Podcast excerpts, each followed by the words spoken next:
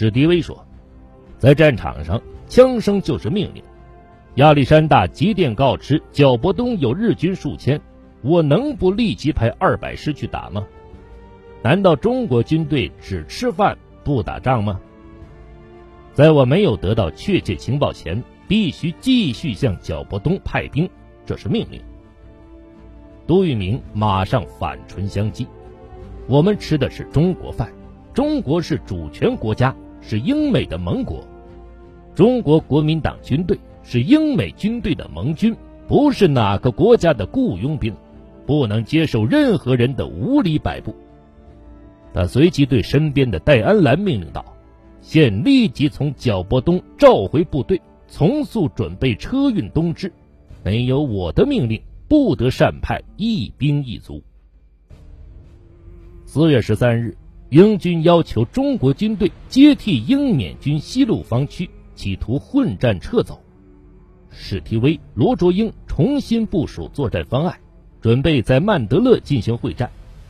命令第五军、第六十六军分布在长达三百公里的平曼公路上。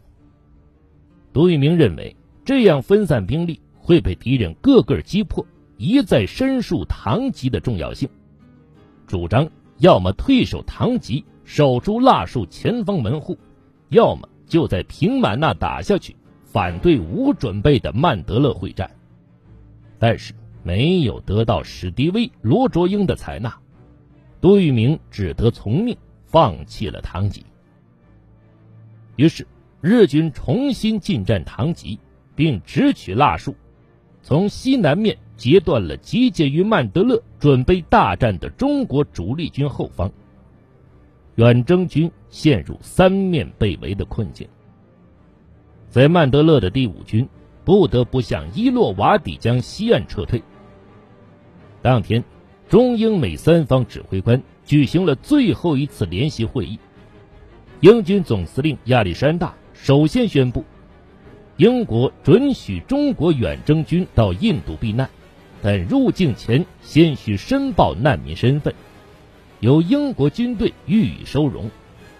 杜聿明对这一带有侮辱性的邀请极为愤慨，当场拒绝。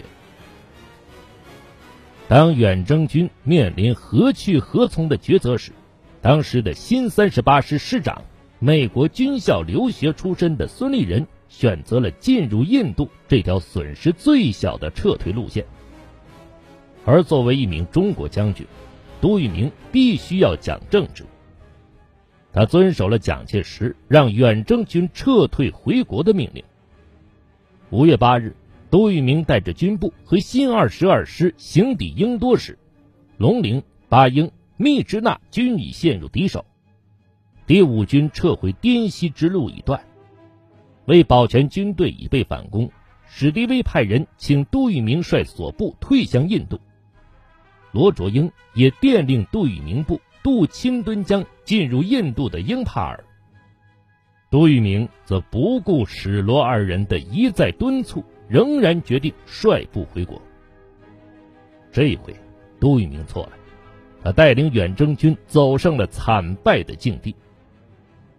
部队经过之处，多是崇山峻岭、山峦重叠的野人山及高黎贡山，森林蔽天，蚊虫成群，人烟稀少，给养困难。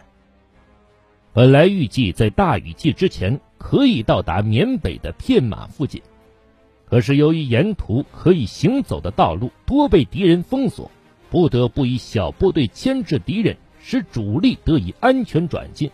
因此，曲折迂回，耽误了很多时间。自六月一日以后至七月中旬，缅甸的雨水特别大，整天倾盆大雨。原来旱季作为交通道路的河沟小渠，这时洪水汹涌，既不能徒涉，也无法架桥摆渡。加以原始森林内特别潮湿，蚂蟥、蚊虫以及千奇百怪的小虫到处皆是。蚂蟥叮咬、破伤风病随之而来，疟疾、回归热及其他传染病也大为流行。人一旦昏迷不醒，蚂蟥吸血，蚂蚁侵蚀，大雨冲洗，数小时内就变成了白骨。官兵死亡累累，前后相继，沿途尸骨遍野，惨绝人寰。杜聿明自己也患了回归热，昏迷两天不省人事。二百师师长戴安澜因重伤殉国，团长柳树人阵亡，第九十六师副师长胡一斌、团长林泽民为掩护主力安全而牺牲。蒋介石为营救第五军的官兵，派出小部队到滇缅边境侦察接应，但均无结果。蒋介石还一再电令昆明空军总司令王书明，指示派飞机联络第五军和寻找第二百师。五月三十一日，杜聿明率领的新二十二师和军直属部队等终于到达清加林卡姆特。由于道路淹没，粮食药品短缺，官兵仅以草根树皮果腹，只能就地等待空投接济。在苦等了三天之后，终于在十七日获得空军空投的七千人三日份给养，继续向雷多前进。六月三十日，在山林中遇到山洪爆发，迷失路途，官兵已断粮六日。仅新二十二师因饥饿疾病而死者即达两千余人。七月七日，美军飞机在新平阳空投大米三百五十包、药品七包，第五军才避免了更大的伤亡。七月二十五日，部队抵达印度东部阿萨姆邦的雷多附近，此时距五月十日北撤已经整整两个半月，期间。穿越了纵深达四百八十公里的野人山区，官兵历尽艰险，损失惨重。新二十二师入缅时有九千人，在各次战斗中伤亡两千人，撤退时的伤亡多达四千人，比战斗减员还多一倍。到达印度时，全师只剩下三千人。第五军第九十六师。于五月十日到达孟拱，十八日到达孟关。进入野人山区后，粮食无着，毒蛇猛兽十加侵袭，雨水淹没道路，非常难走。沿途失踪者达八百余人。六月二十四日到达葡萄时，全师仅存三千余人。第二百师入缅时也是九千人，最后全师官兵。只剩下四千六百五十人。据当时的初步统计，由于指挥错乱，致使各部队被敌杀伤、落伍、染病死亡的，比在战场上与敌战斗而死伤的还多出几倍。中国远征军总数约十万人，至此仅剩下四万人左右。杜聿明虽然保住了个人性命。却是带着满腹遗憾和对数万弟兄埋骨异乡的愧疚离开印度回国，一再向蒋介石检讨请求处分。蒋介石不仅没有给他处分，反而擢升他为第五集团军总司令兼昆明防守总司令之职。此后，他秣马厉兵，准备反攻缅甸，洗雪兵败缅甸之耻。可惜历史没有给他这个机会，倒是史迪威在一九四三年十月率领在印度整训后的新二十二师和新三十八师重新杀回缅甸。两支劲旅自西向东，一路闯关夺隘，所向披靡，把日寇打得溃不成军，痛快淋漓的报了一箭之仇。蒋介石用人诡异。习惯于组织派系，制造矛盾，以利于自己控制各方，连自己的小舅子都不例外。但蒋介石对杜聿明却非常信任，遇上难办之事便会想到他。而杜聿明不但善于领会蒋介石的意图，而且能不折不扣地完成蒋介石所托。杜聿明在第五集团军总司令兼昆明防守总司令的任上。即为蒋介石剪除了心腹之患，龙云。蒋介石和云南行营主任兼云南省主席龙云的矛盾非常尖锐。相互之间经常发生激烈的冲突。蒋介石处心积虑要剪除龙云。杜聿明如果不搞好与云南王龙云和同盟军美军两方面的关系，不仅自己在昆明待不下去，完不成任务，弄不好还会身败名裂。所以，杜聿明横下一条心，决定对龙云采取表面应付、内加警惕的方针。对龙云在面子上格外尊重，有关行营和地方政府的事项，在处理前，杜聿明都向龙云请示，经龙云同意后再执行，绝不擅专。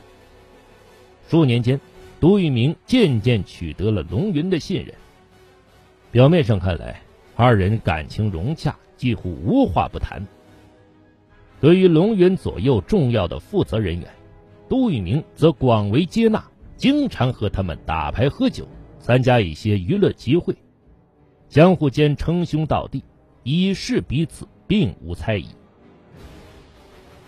一九四五年四月初，蒋介石决定拿龙云开刀，先调虎离山，调龙云到中央任军事参议院院长，剥夺他的兵权，然后统一云南的军事政治。他又担心龙云不服从中央命令。所以电召杜聿明去重庆，要杜聿明在军事上做彻底解决龙云的准备，先将昆明附近的部队全部控制，然后在蒋介石命令到达时，以武力解除龙云的全部武装，逼龙云就范。杜聿明爽快地接受了任务。杜聿明回昆明后，从多方劝龙云自动辞职。历经三个月之久，龙云却毫无退意。一九四五年八月，蒋介石再次电召杜聿明到重庆面授机宜。蒋介石指示杜聿明，除了军事准备之外，还要对云南的通讯、交通及各机场做周密的布置，防止龙云逃跑。八月十一日，杜聿明飞回昆明，立即进行解决龙云的准备工作。在军事方面，杜聿明假借到沦陷区大城市解除日本武装做准备为掩护，对排长以上军官亲自教授沙盘模拟演习，对龙云在昆明的兵力驻地做了调查研究，拟定了对策，以期在短时间内将龙云的武装彻底解决。昆明通往全省的电话、电报、公路、铁路以及飞机场。也制定了严密控制办法，使龙云与外界隔绝，无法逃走，只留下五华山弹丸之地和一营卫队，让龙云自己决定去留。九月二十七日，蒋介石派王书明秘密到昆明，送亲笔信给杜聿明，告知他日内就要颁布免除龙云在云南军事政治本兼各职的命令。调龙云为军事委员会军事参议院院长，并指示杜聿明将飞机、大炮、坦克一起准备好，万一龙云不服从命令，就集中火力轰击五华山，要杜聿明绝对保证龙云的生命安全。但杜聿明考虑到攻击五华山会波及云南大学、西南联大的安全，引起学潮。在政治上造成被动而反对炮轰，蒋介石只得同意杜聿明的意见。九月二十九日晚，杜聿明即赴昆明市北郊港头村准备好的指挥所内，召集团以上干部及新任云南省民政厅厅长、代理省主席李宗煌等人开会，下达行动命令，并将解除龙云的命令送交美军一份。将中央任免龙云本兼各职的命令送交龙云，各将领纷纷报告，时间来不及。杜聿明提醒说：“一切详细部署、具体办法，就是你们在沙盘上演习过的，你们参照去执行，不会来不及的。”各部队长至此才恍然大悟，便分头执行去了。三十日凌晨五时，杜聿明所率各部到达进攻位置，并将军委会命令送给龙云各部队。